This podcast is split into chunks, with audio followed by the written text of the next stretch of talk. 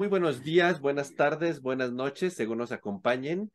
Bienvenido a esta segunda emisión de nuestra segunda temporada de Ingeniería Química en 5. Agradecemos mucho los comentarios que hemos recibido a esta nueva emisión. Y bueno, pues es para nosotros un gusto no solamente ya empezar a recibir comentarios en forma virtual, sino que también a algunos de nosotros que en forma presencial, algunos de nuestros oyentes nos han visto en nuestras universidades o en nuestros centros de trabajo, pues eh, con mucho gusto recibieron nuestra primera emisión y muchos de ellos ya nos decían que estaban esperando esta segunda temporada. Agradecemos de verdad es el interés y esto pues nos sigue dando emoción y nos sigue dando gusto para seguir preparando nuevos programas para ustedes. Como todas las emisiones nos acompaña César. Hola, hola a todos. Juan José. Hola, ¿qué tal a todos? Eduardo. Hola, saludos a todos. Y Gabriel. Hola, saludos a todos. Bueno, pues, pues en esta emisión eh, hemos preparado algo relevante en ingeniería química. Por ahí dicen la, gente que sabe que si uno no aprende de la historia, pues vuelve a cometer los mismos errores. En este caso, no creo que sea tan aplicable la sentencia, pero sí es muy importante conocer la historia y las personas que han hecho y han permitido el crecimiento de la ingeniería química hasta el nivel que hoy tenemos.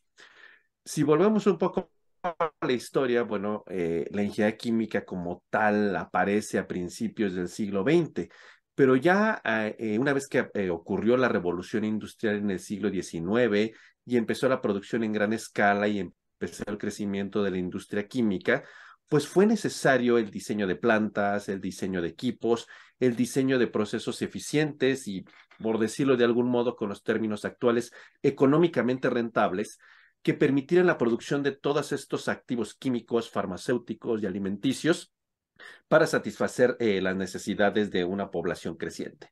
Y justamente en esos inicios de la ingeniería química, luego en el crecimiento de la ingeniería química, en la etapa de la consolidación y finalmente en la era moderna de la ingeniería química, ha habido personajes que han sido claves en el crecimiento de la industria química, del desarrollo de procesos y que han hecho aportaciones singulares a la ingeniería química.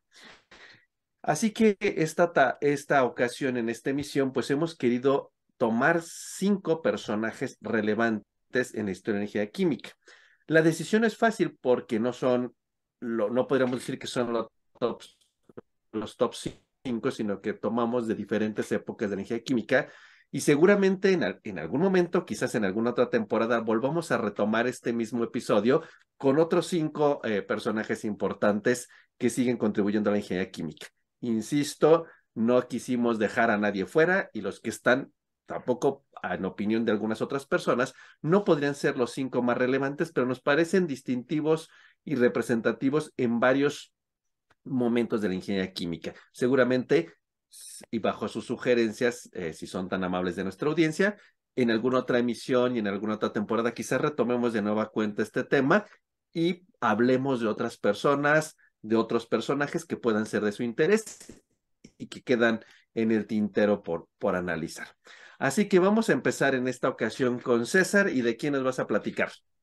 Hola, buenas tardes, Gabriel. Eh, el personaje que, que, de alguna manera me gustaría hablarles es Margaret Hutchinson. Igual no lo tenemos en, en la mente, pero es un personaje que, que tiene mucha relevancia eh, en el área de ingeniería química y en temas relacionados con la medicina como tal. Su historia está muy interesante. Ella nace por ahí de 1910 en Houston y es, hija también de, un ingeniero químico como tal, pero su papá se dedicaba a algo totalmente diferente, él se dedicaba a la industria del petróleo, pero pues yo creo que como todos aquí pensamos, ya traía esa, eh, esa carga de ser ingeniero químico desde la casa, ¿no? Ella se graduó en ciencias eh, de alguna manera en el Instituto Rice, eh, por ahí de los 22 años, y luego ya comenzó a hacer su doctorado en el MIT de hecho, hizo su doctorado en ingeniería química y se graduó por ahí del año de 1937. Ella tiene, o, es del, o fue la primera mujer en conseguir, eh, digamos, en el área de absorción su, su, tesis en el MIT, hizo su tesis sobre el, efect, el efectos del soluto en la resistencia de las películas líquidas, esto en la absorción de gases, Entonces era algo muy interesante, pero algo que, que pues de alguna manera es un partaguas, es que acabando todo esto de su, de su doctorado como tal, ella la contrató una empresa que, que igual se dedicaba a, a, diferentes cosas, con la empresa se llamaba Battier, eh, eh, ahí conoce a su esposo, de ahí de alguna manera eh, con su esposo tiene hijos después, pero algo muy relevante es que estamos hablando de que ella se graduó a, final de, a finales de los años 30, de 1930 por ahí, y hay que recordar que por ese tiempo se, se da la preguerra, ¿no? la, la, la anticipo a la, a la Segunda Guerra Mundial. Entonces, uh, si, si, recordamos este ambiente de finales de los 30, pues de alguna manera era buscar el avance, ¿no? el desarrollo de numerosos proyectos. Esta empresa Batia pues, se, involucraba en proyectos, por ejemplo, en la síntesis del caucho para, para los neumáticos, en las llantas como tal, o la producción de las gasolinas para el alto octanaje en aviones. Entonces, era algo muy importante, pero también eh, la empresa Batia eh, tenía algo muy importante que era que quería ver qué pasaba con la vida de los militares, ¿no? Cómo podrían salvaguardar la vida de los militares. Y de aquí me voy a remontar un poquito antes a un personaje que también es muy conocido, que se llama Alexander Fleming. Este fue un médico escocés que, pues, de alguna manera desarrolló el, la penicilina que conocemos nosotros hasta la fecha, ¿no? Esto se da porque eh, él en la Primera Guerra Mundial veía mucha mortandad en los que recibían heridas por por balas como tal. Entonces él empezó a investigar qué pasaba con toda esta parte de las infecciones por heridas de balas como tal y con algunos eh, cultivos de estafilococos, eh, de alguna manera vio que, se generaba algún hongo que lo estaba contaminando y ese hongo fue el Penicillium notatum como tal. Eh, perdón si la pronuncio mal, pero esta sustancia pues, es una sustancia antibacteriana, ¿no? Pero lo importante es que ya había un compuesto que podía ayudarnos con esta parte de, la, de, los, para, para los antisépticos como tal, ¿no? Algo importante es que cómo se producía este, este, este producto, esta penicilina como tal, y es que, pues, si nos vamos a esos años, eh, a, antes de la, de la Segunda Guerra Mundial, pues de alguna manera eran de manera muy rudimentaria, ¿no? Se utilizaban unos tipos de recipientes que eran como cuñas de estas urinarias. Recordamos estos, estas paredes eh, que hoy vemos como cultivos verticales que se ponían varias cuñas así y se ponían varios recipientes que se llenaban hasta la mitad de, un cultivo de alguna manera, eh, de un hongo como tal. Este hongo se inoculaba y de alguna manera sobre este crecía uh, de alguna manera un micelo que era un micelo flotante que de alguna manera la penicilina estaba segregada por el hongo y se iba acumulando, ¿no? En, este, en esta cuña que les digo, ¿no? Entonces, pasado unos días, este, de alguna manera se filtraba, se separaba el micelio del medio de cultivo y pues de alguna manera se podía procesar, ¿no? Para poner un poquito el contexto. Entonces, imagínense que toda la tarea pues era bastante lenta y laboriosa, ¿no? Y pues imagínense que en esos tiempos también teníamos riesgos de que todo se echara a perder como tal, había alta probabilidad de contaminación y que pues todo lo que hacíamos en el medio cultivo pues ya no sirviera como tal. Entonces, si, si, nos, si nos, nos hacemos el, el símil a, a, la fermentación que nosotros hacemos cuando hablamos de los alcoholes, nosotros ponemos levaduras y pues se produce de alguna manera el alcohol, no el etanol, pero para eso son condiciones que son anaerobias. En el caso del hongo del penicillium, pues no, se tenía que, que, que hacer de alguna manera en otras condiciones con mucha cantidad de aire, ¿no? Aire en, en abundancia. Entonces, con estas condiciones, pues, que es difícil, laborioso, que podíamos dejar de producirlo, se producía muy pequeña escala, pues entonces había que hallar la manera de producirlo a altas, a, a altas eh, producciones como tal, valga la redundancia ahí, ¿no?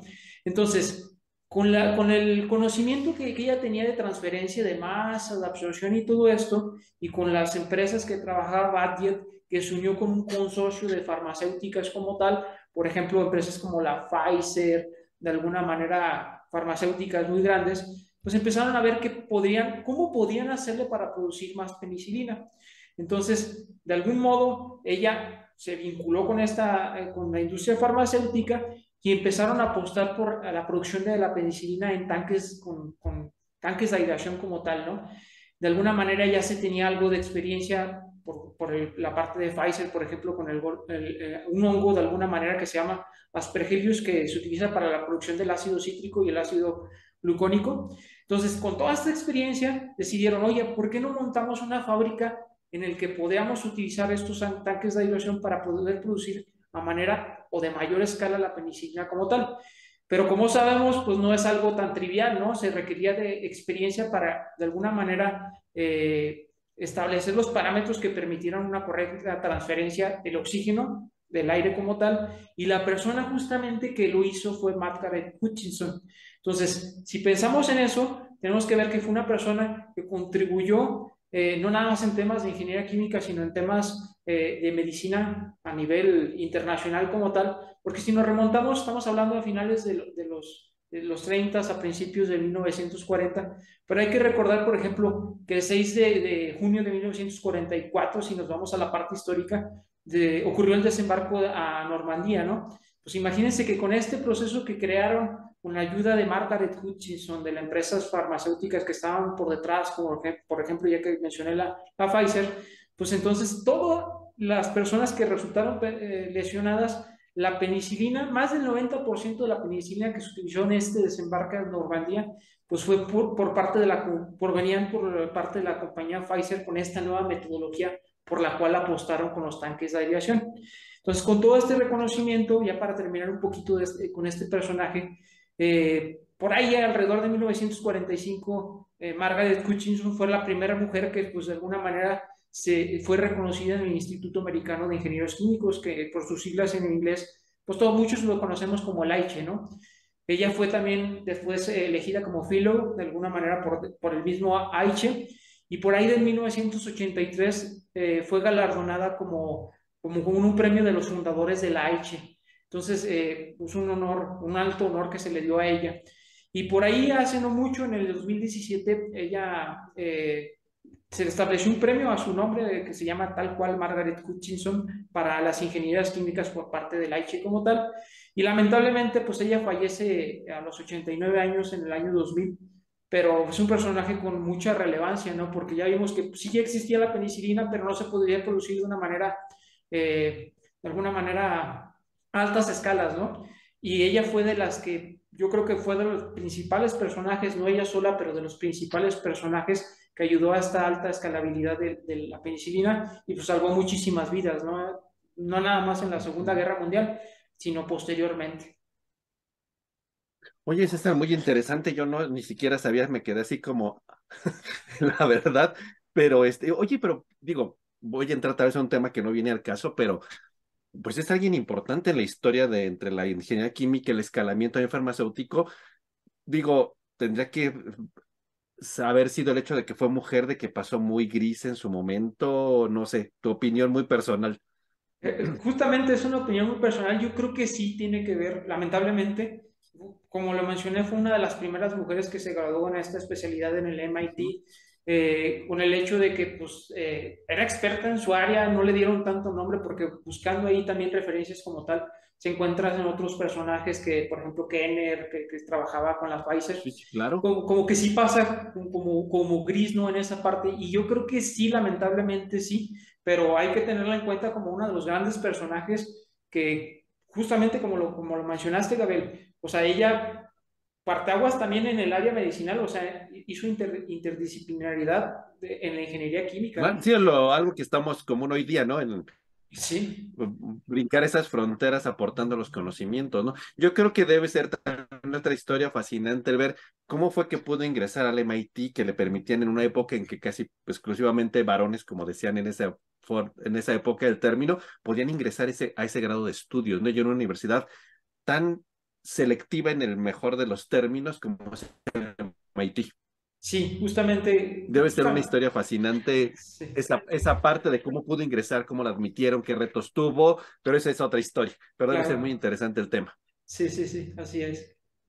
Y quizás, eh, digo, todas las personas de esa época usualmente escribían algún libro o algo y pues no sabemos de ella nada, ¿verdad? Creo. No hay mucha información, lamentablemente, como lo mencionas, yo creo que sí le sufrió en su tiempo porque justamente al ser pues, las pioneras, ¿no? Eh, en, este sentido, pues tuvo que haber pasado por muchos tragos amargos, pero lo importante, por más rocoso que fue el camino, fue su desenlace, ¿no? Eh, siendo ingeniera química, la importancia que hasta la fecha tiene para nosotros, es sumamente valioso. Muy bien, pues muy interesante y ahí queda abierto temas para más cosas, César. Sí. Gabriel, ¿tú de qué nos vas a platicar? Eh, gracias, Gabriel. Pues yo les voy a platicar, y voy a tener el, honor así de, platicar un poquito sobre Trevor Kletz, ¿sí? Para aquellos que estamos este, pues inmersos en este mundo de la seguridad de procesos, eh, pues Trevor Kletz es como un dios, casi casi. Eh, bueno, para aquellos que no están tampoco asociados, pues bueno, Trevor Kletz es el padre de la, de la seguridad de procesos, ¿sí?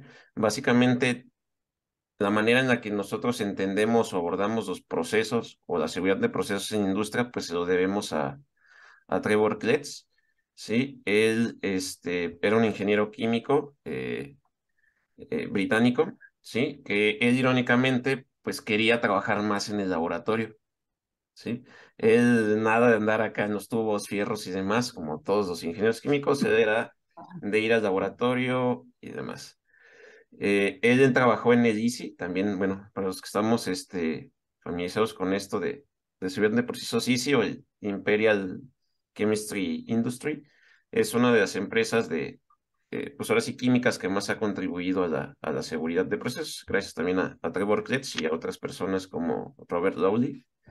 Bueno, el chiste es que eh, Trevor Kletz pues trabajó casi toda su vida o su vida entera en lo que fue el, el ICI, él entró a trabajar en, pues concretamente en un laboratorio como quería, pero bueno, conforme pasó el tiempo se fue moviendo a, a otras áreas, ¿sí? Concretamente, pues bueno, se estuvo trabajando muchos años como consultor eh, de la misma compañía o en el área de, de seguridad, sí, como en la parte de investigación. Y bueno, a lo mejor eh, nosotros no estamos muy familiarizados o la gente no está muy familiarizada con qué fue lo que hizo Trevor Kletz o demás, pero Trevor Kletz hizo varios avances importantes, ¿sí? Eh, antes de, de, hablar un poquito de estos avances, voy a comenzar eh, pues diciendo una de las frases célebres de, de Trevor Kletz para poner, digamos, como un antes un después. Y bueno, una de las frases, o la que quiero comenzar es, eh, las industrias eh, no tienen memoria, son las personas las que tienen memoria. Sí, era una frase que, que decía mucho Trevor Kletz. ¿Y por qué lo dice? Bueno, eh, ¿qué era lo que ocurría con la industria de procesos cuando Trevor Kletz llegó? Pues normalmente las operaciones o la seguridad del proceso o la manera en la que se operaba el proceso, pues dependía mucho de la experiencia de los trabajadores. ¿sí? Entonces, si el trabajador tenía mucha experiencia, pues probablemente el proceso iba a operar de manera segura o sin pocos contratiempos o problemas de seguridad. ¿Qué era lo que pasaba? Que el momento en que esas personas con experiencia dejaban la empresa, pues todo ese conocimiento y toda esa experiencia en seguridad de procesos y en operación, pues se perdía por completo, ¿sí? De ahí de que las personas son las que tienen memoria, las industrias, ¿no? Entonces, ¿qué pasaba? Estas personas se iban, ¿sí? Y al poco tiempo que se iban, pues las plantas empezaban a, tener problemas de seguridad, ¿sí? Accidentes y demás. Obviamente esto se mitigaba con el tiempo cuando las personas eh, pues agarraban experiencia o demás, igual se volvían a ir y lo mismo volvió a ocurrir. Sí, entonces tenía un ciclo bastante eh, pues repetitivo de esto, ¿sí? Entonces, eh, uno de los avances que, que hizo Trevor Kletz, bueno, no, no solo él, sino también con, con Robert Dowley, otro ingeniero de DC, fue desarrollar eh, una estrategia para seguridad de identificación de riesgos, sí, la metodología HAZOP, sí, o Hazard and Operability Study, que es básicamente la metodología base o la que todo el mundo en la industria química utiliza, sí, es la más usada, y básicamente lo que buscaba hacer esta, esta metodología era mitigar un poquito la parte de experiencia, ¿sí? Crear un procedimiento sistemático para que cualquier persona, no importa si tenga mucha o poca experiencia, pudiera identificar riesgos y proponer mejoras, ¿sí?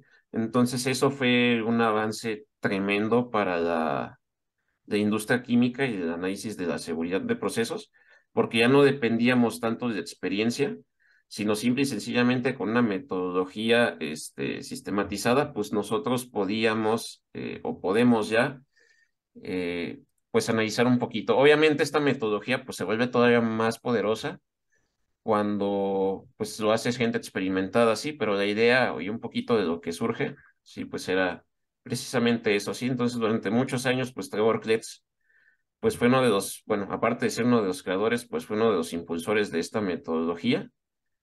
Y otra de las grandes, este, pues ahora sí que digamos, contribuciones de Trevor Kletz es el, es el concepto de, de seguridad inherente, que lo propuso en un artículo, no me acuerdo si fue en el Journal of Loss Prevention, creo que sí, que es este, la traducción del artículo es como lo que no tienes no puede fugar. Si es un artículo que tiene un título bastante sencillo, pero es una obra, yo lo considero como una obra sencilla, pero también bastante profunda, ¿sí?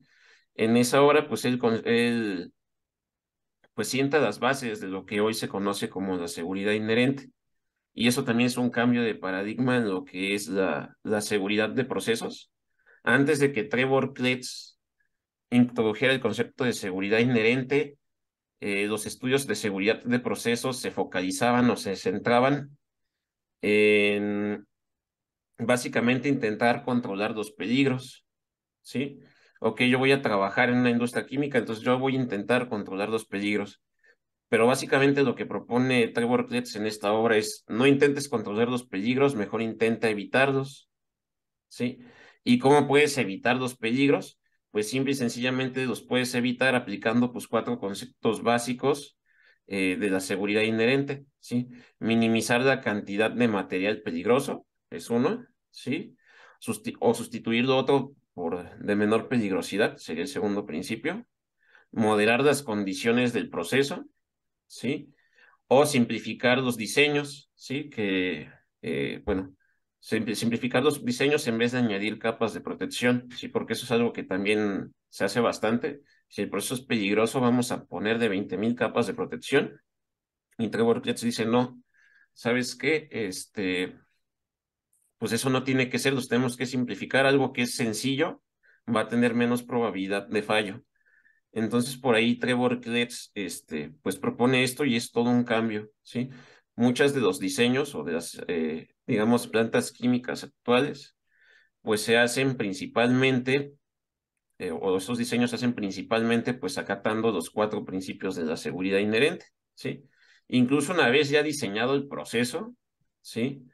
El estudio HASOP, que también lo propuso Trevor Kletz, se usa para identificar probables errores de diseño que puedan generar en, en efectos catastróficos.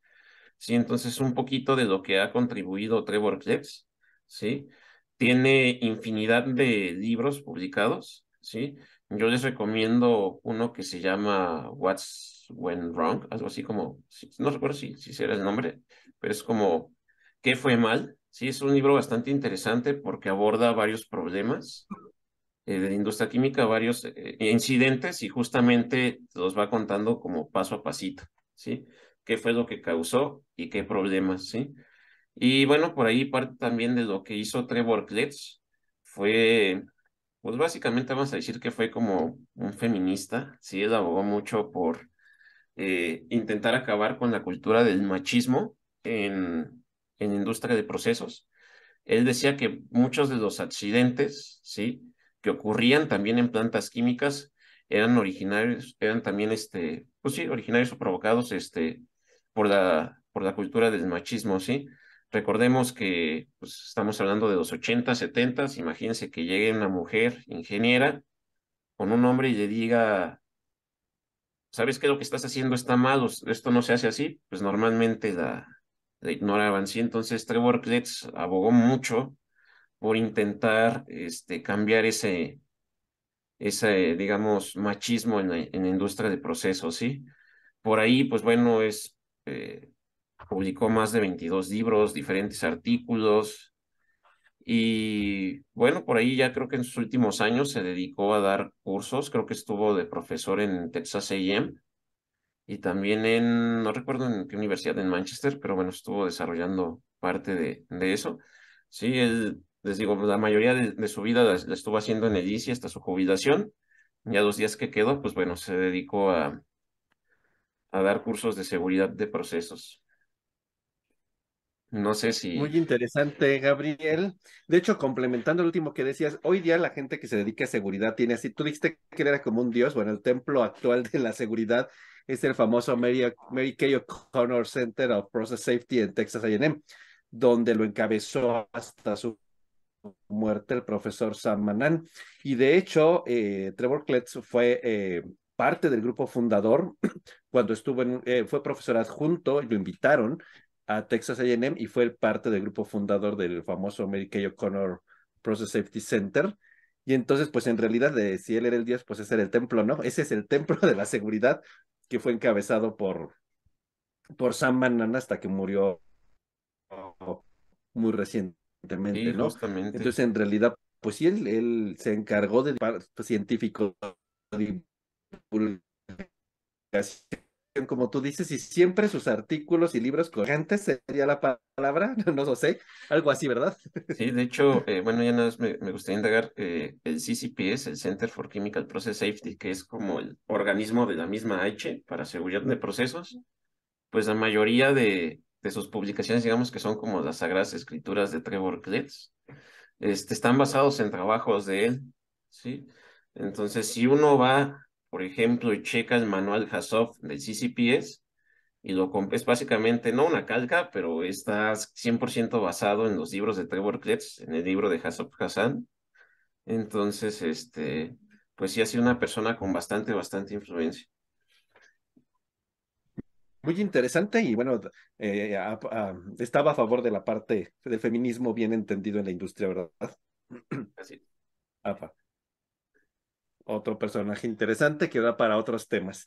Muy interesante, Gabriel. Juan José, ¿qué nos vas a platicar hoy? ¿Qué tal? Bueno, pues yo también vengo con alguien, con alguien este, pues bastante famoso, digamos que sería pues, eh, pues una de mala educación, casi casi no mencionarlo, ¿no? Es el señor eh, George Davis, que bueno, ah, que básicamente, digamos, entrando en preámbulo de este, de este gran, este, pues, fundador de la disciplina que hoy llamamos, pues, ingeniería química, ¿no? Eh, pues prácticamente igual que todos los que hemos comentado, pues ha revolucionado bastante, eh, pues digamos hasta la sociedad en la que vivimos hoy en día, ¿no? Porque pues el gran impacto que ha tenido en todos estos científicos, pues es, es tremendo. Entonces, eh, yo les voy a platicar de ese, de- de- del señor Davids, que pues prácticamente eh, él, él, eh, pues comienza, digamos, su inquietud por, precisamente por el estudio de la, estudio de la química. En aquel tiempo, digamos, no se conocía pues la rama como tal de ingeniería química como hoy la conocemos, sino simplemente existía la química. Entonces muchos de los procesos eh, o, de, o de los todos eh, en aquella revolución pues industrial en la que estaban inmiscuidos los, los primeros procesos, pues no existía un ingeniero químico como tal, sino alguien químico que pues sabía de la química y pues podía eh, pues digamos resolver algunos de los problemas que se presentaban eh, pues ahí en la fabricación de algunos productos que eh, como ya hemos comentado pues son básicos o eran básicos en aquel tiempo.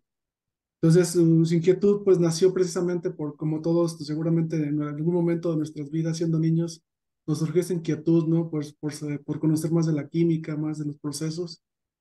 Eh, él prácticamente pues no tenía un acercamiento como la de química, como mencionaron algunos de los, de los, de los otros, eh, de los otros este, autores que acabamos de comentar, sino que su padre era pues era una, vendían libros o encuadernaban los libros prácticamente y pues era, eh, pues era, era digamos, esta, esta, nos, esta gusto por la química nació pues como naturalmente, ¿no? Como esa epifanía que algún, en algún momento nos, nos llega, que es, ay, caray, yo quiero estudiar química, ¿no? Entonces, o ingeniería química, ¿no? O algo relacionado con esto. Entonces, ese es el, sentimiento que muchos, pues, seguramente compartimos de, de, esto, ¿no? De la química. Entonces, pues, prácticamente él empezó precisamente a, estudiar esta química y de ahí empezó, pues, ya, digamos, en su momento de aplicar, como pues ya lo, lo, lo, lo ha estudiado, empezó a observar que precisamente, pues, muchos de los, de los, de los procesos químicos, pues, estaban pues tenían pues, di diferentes deficiencias, ¿no? No son ahora tan bonitos como los vemos, tan ordenados, tan, tan simplificados, tan, pues sí, tan, tan armónicamente con, con todo el proceso, ¿no? Sino en aquel entonces, pues eran, eh, aquí, pues muévele y ahí está, ¿no?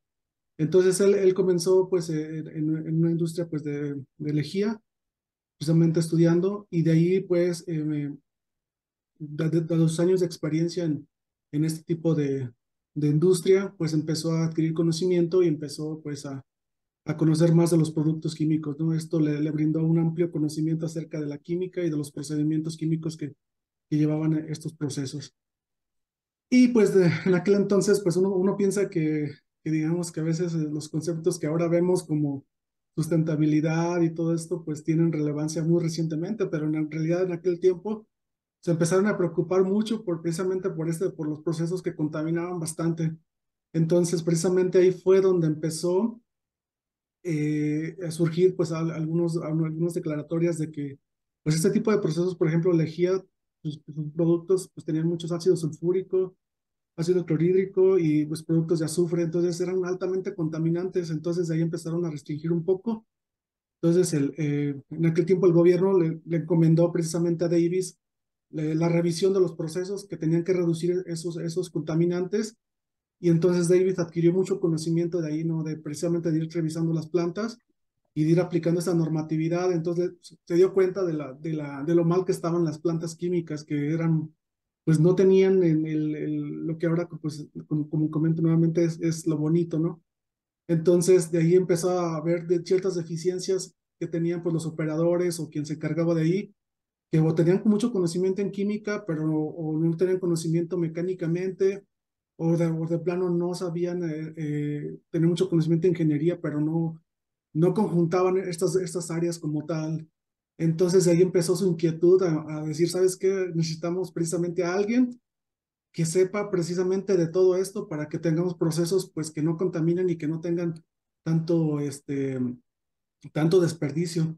Entonces Ed Davis empezó desde ahí, eh, George Davis, a, pues con esta motivación. Y empezó a, pues reunir ciertos personajes que pues tenían e, esta misma inquietud, por así decirlo, y él empezó a dar conferencias precisamente ya después de todo este conocimiento que él tenía, una gente muy experto, pues que precisamente este conocimiento lo adquirió de, de, ser, de tener estos puestos y de tener el conocimiento de todas esas plantas y empezó pues precisamente a, abundar en conceptos, pues ya, ya daban, eh, en aquel tiempo pues ya daba conferencias acerca de, pero de, de, los procesos químicos, no exactamente de un proceso como tal, sino se, se enfocaba fundamentalmente en, lo, en, lo, en, los principios de los que se, se, pues todos los procesos este, se empezaban, eh, podían operar, ¿no?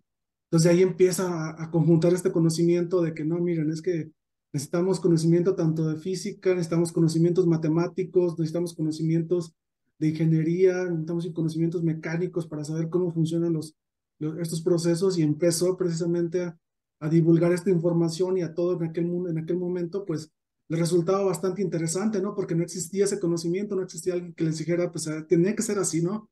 Entonces, eh, pues empezó a, a surgir esta idea de crear una nueva área, una disciplina pues eh, se llamara pues en aquel entonces ingeniería química, ¿no? Un personaje que pues atendiera estas necesidades de la industria, sepa de estos conocimientos y pues pueda abundar en el conocimiento pues total, ¿no? Y entonces ahí empezó precisamente, inclusive pues ahí hay varios clubes en los que empezó él a conjuntar a estas personas que le estaban interesadas en estos temas y pues ahí empezó a, a fundar, por cierto, los primeros este, pues, eh, pues eh, institutos, ¿no? De, que se, se, pues empezaban a, difundir esto. Y de todas esas charlas, pues eh, empezó a sacar diferentes manuales que pues precisamente hablaban ahora de lo que era la ingeniería química como tal, como el Handbook of Chemical Engineering, que es uno de los más famosos que tiene él y que en cuanto lo publicó empezó, esto fue un boom, ¿no? Casi, casi todo, empezó a sacar y ¿por qué? Porque hablaba mucho acerca de, lo, de los fundamentos, no hablaba tanto de como una disciplina, sino empezaba a dar fundamentos y la gente pues empezó a, a comprenderlos, empezó a, decir, sabes que sí, necesitamos este conocimiento para poder operar, para tener mejores plantas, para tener inclusive lo que ahorita ha comentado Gabriel, seguridad, ¿no? Porque en aquel tiempo pues era un cochinero, por así decirlo, si lo quisimos ver de una manera muy, muy tosca, pero empezaron ya a, a justamente a, a, comprender estos fenómenos, inclusive a agrupar ciertas operaciones que, pues, que tenían en común y que pues, de ahí empezaron a surgir lo que ahora conocemos como como eh, eh, operación unitaria, ¿no? Entonces ese señor empezó a, a, darle con todo a estos términos y pues de ahí empezó a, a definir lo que era, lo que era un ingeniero químico, que necesitábamos esta disciplina, que ahora pues todos nosotros estamos inmiscuidos y con el que ahora le debemos pues, precisamente que eh, pues se, se haya creado esta área y que tenga tanta relevancia pues en la sociedad, ¿no? Como tal, en el cambio de los procesos para todo el beneficio de, de cada, de, pues para el beneficio de todos, ¿no? Ese era el, el, ímpetu que él tenía, que él soñaba y que pues se le hizo realidad en el, ahí en el, famoso, ¿no? Y que ahora pues el, el, otro instituto también muy famoso que por ahí que estamos mencionando algunos, el ICHEM, pues es el que pues ahí lleva también su nombre donde está el, edificio y pues que es el padre espiritual pues prácticamente de todo este de toda esta disciplina como tal, ¿no? Entonces él, él se le debe prácticamente la definición o, o la, la, pues la formación de esta disciplina de ingeniería química. Entonces ahí...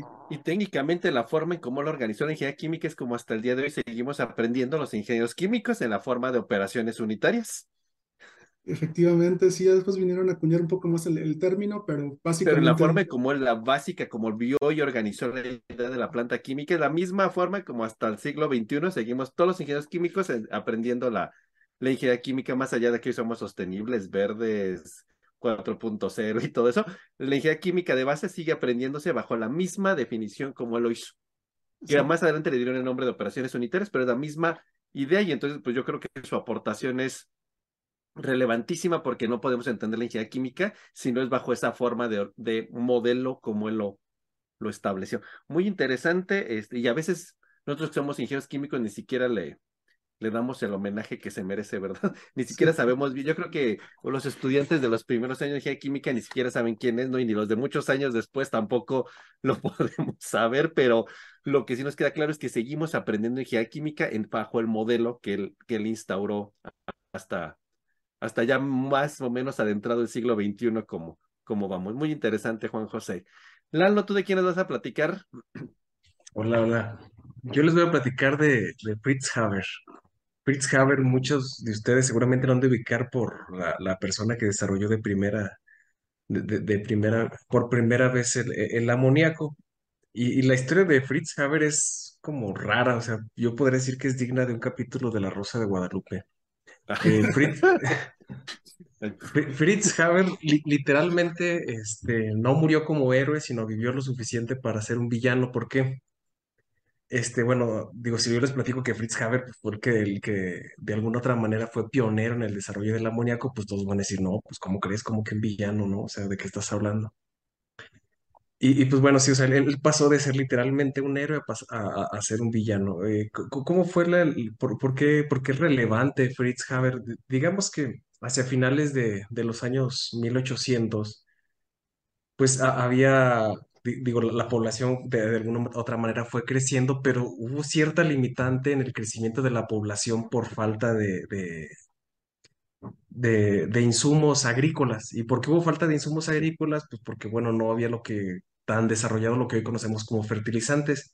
Digamos que la fuente natural que, que se utilizaba como fertilizante era el guano, ahora sí que la poposilla de las, de las aves. De hecho, hubo por ahí conflictos este, políticos y demás por, por islas que estuvieran, este, ay, pues no, no sé cuál sea la palabra, pero inundadas de guano, o sea, que, que, que creciera el guano así a todo lo que daba, ¿no? O sea, era algo realmente que por lo que se peleaba la, la, los países. Entonces, de alguna otra manera, pues había un cierto déficit de, de, nitrógeno, y pues si no había nitrógeno, pues no había plantas, y si no había plantas, pues no había frutos, y si no había frutos, pues no comíamos, ¿no?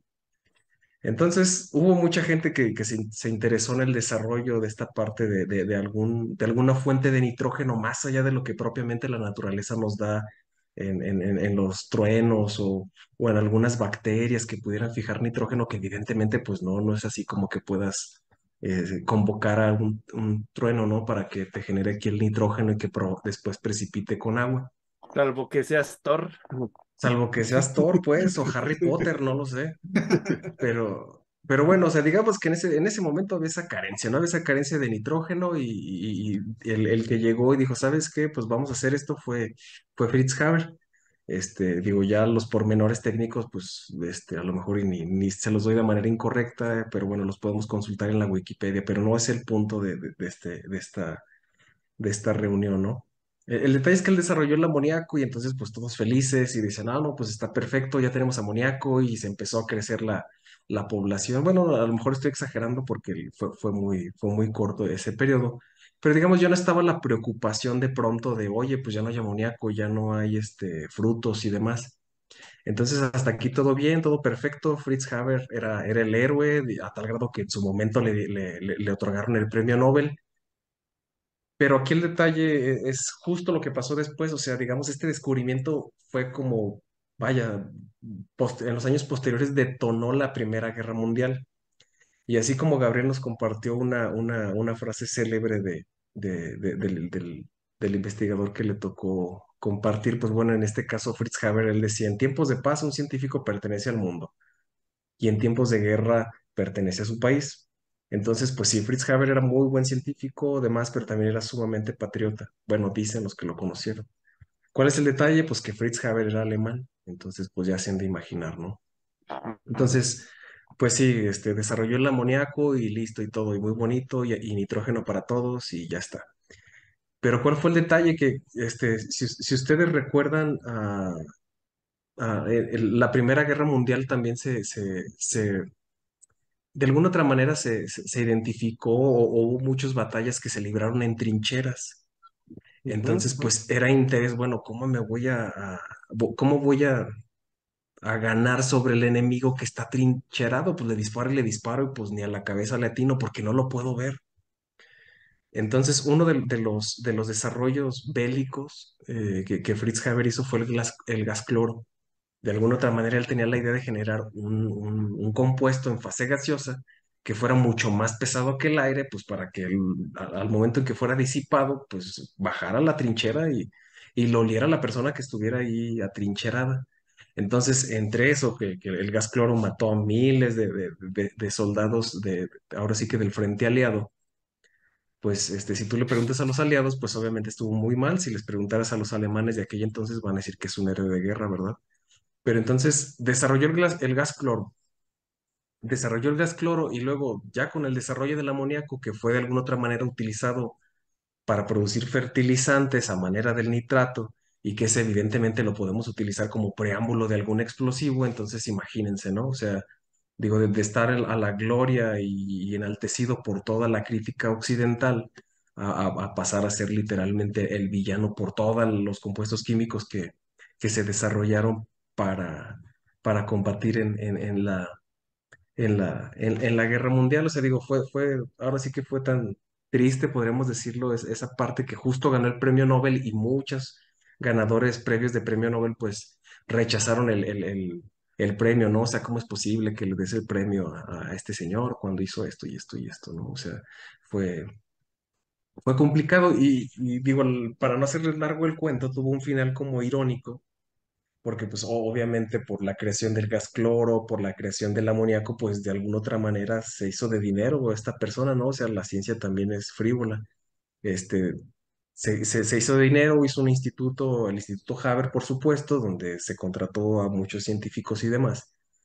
Y cuando llegó la, la, la, la- al fin la Primera Guerra Mundial, que de alguna otra manera se instauró el nuevo orden, el nuevo gobierno este, no sé si YouTube nos vaya aquí a censurar, pero cuando se instauró, instauró un gobierno de, de- origen este, con, con ideas nazis, pues ahora sí que todo lo que oliera a, judío, pues, pues lo, lo, lo, lo, lo fueron deshaciendo, ¿no? O sea, lo fueron comenzando a, a erradicarlo.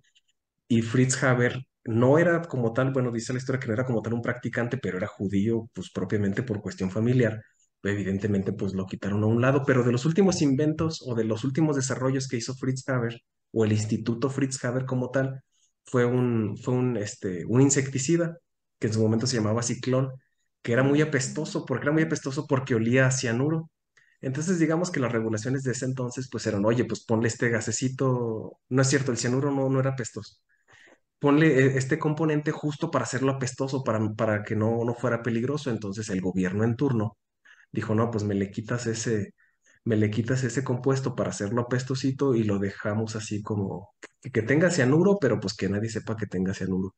Y de alguna otra manera lo chistoso, lo, ahora sí que lo irónico y lo triste, pues que ese gas como tal fue utilizado para todos los, los, los eventos este, lamentables que se desarrollaron durante el Holocausto, ¿no? Donde pues evidentemente perdieron la vida muchas personas. Entonces, pues sí, este, Fritz Haber fue, fue, fue un héroe, pero vivió lo suficiente para convertirse en villano. Al, menos para, para esta parte occidental, ¿no? Digo, tal vez algún alemán ahí muy, muy arraigado dirá que fue un, un héroe, héroe de guerra. Y de hecho, al final, cuando emigró a Estados Unidos, huyendo obviamente de la Segunda Guerra, pues nadie de los grandes químicos de aquella época lo quiso recibir. De hecho, Rutherford en Estados Unidos le negó una cátedra en una gran universidad en Yale, en Estados Unidos, y pues estaba apestado, literal. Pues sí, pues imagínense, si, si esos, si, si los científicos hicieron eso, pues hasta, más bien dicho, si su esposa, si su esposa de alguna otra manera lo, lo rechazó y que muchos le achacan la muerte de la esposa de Fritz Haber por, por haber desarrollado el gas cloro y haber matado a miles, o sea, dicen se suicidó por tu culpa, pues no me, no me sorprende pues lo que, lo que platicas. Pero Entonces, así es. pues bueno, pero sí es como de la rosa de, de Guadalupe. Hombre, literalmente. pero, es impensable, pues ya pensar en un proceso donde no se utilice pues nitrógeno, ¿no? El amoníaco o la urea. Sí, no, no, no, no, o sea, dicen que, que, un porcentaje importante del nitrógeno de tu cuerpo eh, proviene de, del proceso Haber-Bosch, pues, por toda la, la, la generación de, del nitrógeno. Y digo, y bueno, mi opinión personal, sí, por supuesto, estuvo mal, muchas cosas que se hicieron, pero la realidad de las cosas es que ya también se estaba haciendo mucha, mucha investigación de origen bélica, ¿no? O sea, a lo mejor él, pues por ser famoso, pues se le señaló. Pero digo, bueno, en la actualidad, ¿qué desarrollo científico importante? No siempre se le da esa orientación, ¿no? O sea, si, si no tiene el soporte económico para ser orientados hacia la parte bélica, pues luego a veces no, no tienes el suficiente apoyo, ¿no? Entonces, digo, bueno, eso ya es debatible totalmente. Bueno, pues muy interesante, ¿verdad? También los científicos pueden acabar villanos y en una situación rara al final de sus días después de tantísimas aportaciones, ¿no? Que hacen a la ciencia. Bueno, yo les voy a platicar de, otro personaje muy interesante para cerrar nuestro episodio de hoy. Hoy día, pues a los ingenieros químicos nos piden ser, eh, hacer ciencia, hacer divulgación, ser emprendedores, generar patentes, eh, participar en las políticas públicas y, y pues, decimos, por Dios, o sea, ¿cómo podemos hacer tantas cosas juntas? Bueno, el personaje que les voy a platicar hizo eso y más, y es alguien sumamente relevante en el crecimiento de la industria química en el siglo XIX. Es Ernest Solvay, que usualmente lo ubicamos por las grandes plantas Solvay productoras del carbonato de, de sodio, que hasta el día de hoy sigue siendo la tecnología para la producción de carbonato de sodio. Eh, Ernest Solvay, pues es un, es belga, él nació en Bélgica, y bueno, pues de niño fue mucho, muy enfermizo, entonces nunca pudo asistir como una escuela ordinaria, se formó en, pues con institutrices, digamos, venía de una familia más o menos eh, acaudalada en Bélgica, y pues estudió con institutrices y estudió con pues en forma privada, ¿no? Y de hecho nunca pudo asistir como tal a la, universidad. En su adolescencia eh, se incorporó a las, pues digamos, un pequeño negocio que tenía su papá de, hacían sales, sales aromáticas y sales para otros usos como de corte farmacéutico, pero el gran cambio que, movió su, vida fue cuando ingresó a, a una, una industria química que tenía su tío, y entonces ahí empezó a generar métodos para la purificación de, de gases. Técnicamente, pues eran como las primeras ideas de lo que va a ser la, la torre de absorción más adelante. De hecho, ideas muy preliminares él las propone en su idea de purificar gases en estas, en estas plantas químicas de, su tío. Eh, poco después, él, eh, revisando el famoso método Leblanc, que era la forma ordinaria de producir carbonato de sodio en aquel entonces, pues genera un método que hasta que sigue siendo sorprendente porque de dos materias primas baratas y de fácil acceso que era la sal, literalmente el cloro de sodio y el carbonato de calcio, que literalmente la caliza, generó un proceso completo basado en seis reacciones para la producción de carbonato de sodio. Lo más sorprendente de eso es que hoy día hablamos de sostenibilidad y, y usar reacciones que generen el mínimo de residuos o si los mismos subproductos se generan que se consuman en el mismo seno de la reacción para hacer algo casi tipo economía circular. Pues el proceso Solvay tiene la virtud de que nada más utiliza, aunque utiliza varias materias primas, todo eso se genera y se consume durante la misma reacción, de tal suerte que la reacción neta nada más es eh, cloruro de sodio más carbonato de calcio me da carbonato de sodio y cloruro de calcio. Y todo lo demás que se genera y se ocupa en las reacciones intermedias se genera y se produce en la misma reacción. Entonces hace un proceso completamente sostenible, económicamente rentable, porque viene además de materias primas sumamente baratas. Es un éxito este, este juego de reacciones que genera y la planta que puede producir. Y justo en el camino, eh, durante este mismo eh, diseño de esta planta Solvay, pues va a ser otra cosa que va a ser su primera entre muchísimas patentes, que es lo que se conoce como la torre Solvay para producir eh, la sosa cáustica, hidróxido de sodio. Entonces el asunto es que generando estos dos procesos, la producción del carbonato de sodio a partir de materia prima barata y en una forma sostenible y económicamente rentable, y generar un proceso súper sencillo para la producción de sosa en su famosa Torre Solvay, pues fue un éxito. De hecho, son, eh, son su primera de muchas otras patentes que, que generó en el, en el camino y obviamente pues eh, al poco tiempo estas tecnologías fueron solicitadas por muchas empresas en muchos países, a tal grado que a principios del siglo XX, el 95% de la producción mundial de sosa provenía a partir del proceso de la torre, de la torre Solvay. Entonces, en ese sentido, fue muy eh, interesante cómo él pudo aportar a esa parte de la, de, de la tecnología, generando patentes, generando procesos y generando una serie de, digamos, de tecnologías novedosas, baratas, sostenibles para la producción de nuevos productos que eran requeridos a nivel mundial. De hecho, las primeras plantas en Estados Unidos para la producción de carbonato de sodio y de sosa fueron a partir del proceso del proceso eh, Solvay y que era utilizadísimo en su momento también la sosa para la producción de vidrio en la metalurgia y en la fabricación de detergentes.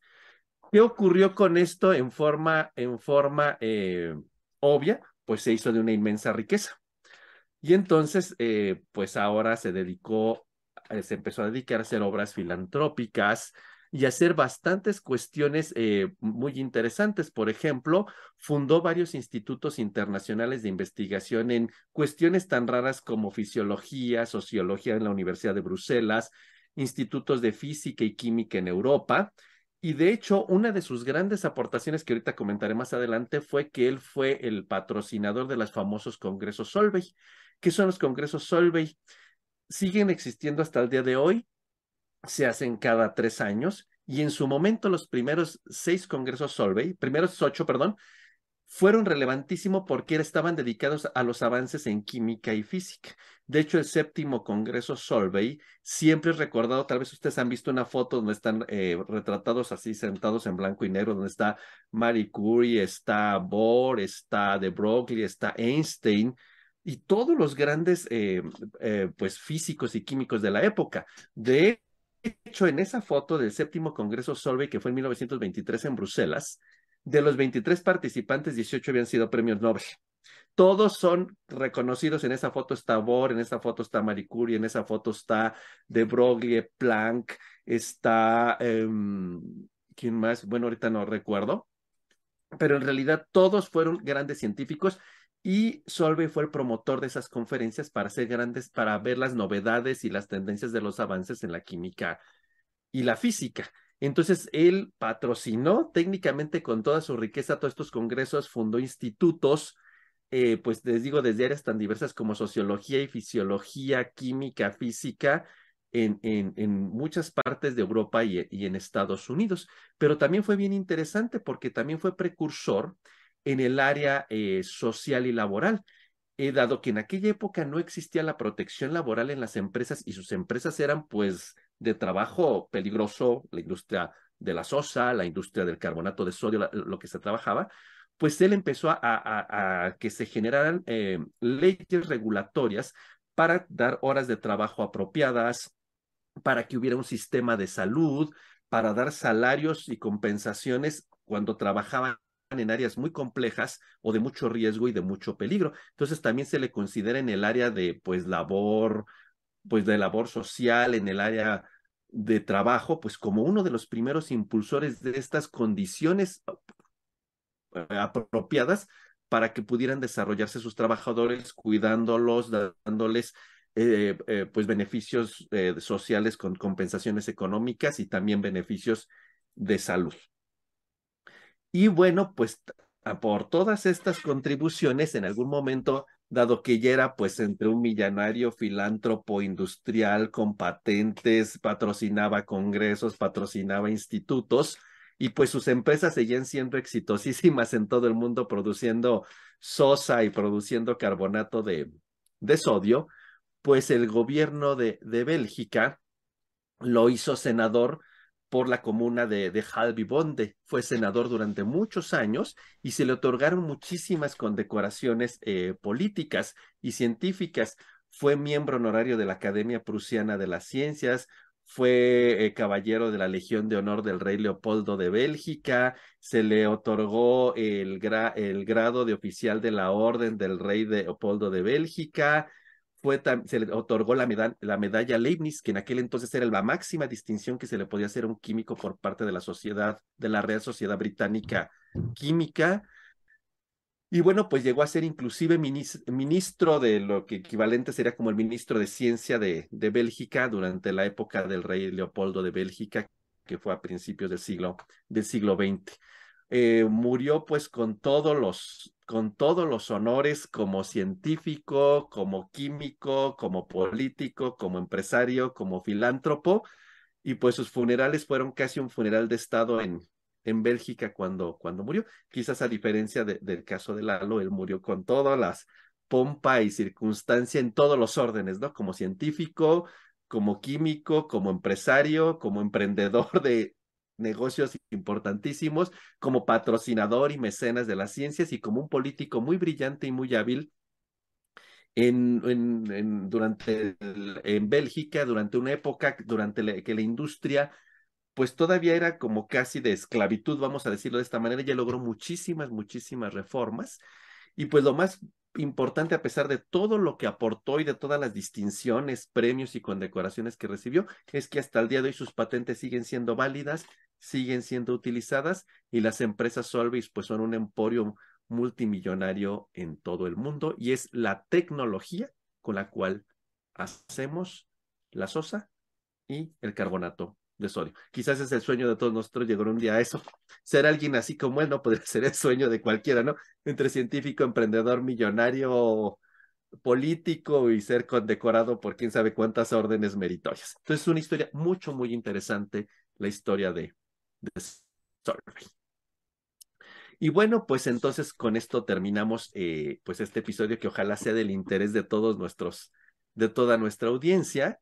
Y pues como se dan cuenta de estas historias podemos aprender muchas cosas interesantes, cómo la mujer ha sido importante en el desarrollo de energía química, cómo hay veces que las aportaciones en la química pueden ser valiosas, pero un ligero giro en la historia puede hacerlos de, de héroes a villanos. Y hay otros casos que pueden empezar con una niñez compleja como Solve y llegar a ser, pues hoy diríamos, un personaje de, éxito en todos los órdenes, como como lo podemos entender de muchos multimillonarios, tal vez como Bill Gates, exitosos en sus empresas, filántropos y muchísimas cosas, ¿no? Entonces, pero un pequeño giro en la historia puede ser decisivo en las aportaciones que hacemos y hacia dónde dirigimos nuestros destinos y nuestros rumbos en la, en la vida. Pues bueno, con esto terminamos nuestra emisión del día de hoy y pues bueno, eh, como siempre es nuestra tradición, terminaremos con nuestras palabras clave. Juan José. Ingeniero químico. Muy bien. Lalo. Dualidad del conocimiento. César. Escalabilidad. Gabriel. Seguridad inherente. Y la mía sostenibilidad. Pues muchísimas, muchísimas gracias a nuestra audiencia. Saben que esperamos sus likes, esperamos sus comentarios y pues esperamos pronto tener una nueva emisión para ustedes y mientras tanto nos despedimos dejamos este programa a su consideración y esperamos que sea de su gusto. Muy buenas tardes, nos vemos y hasta la próxima. Adiós. Hasta luego. Hasta luego. Saludos.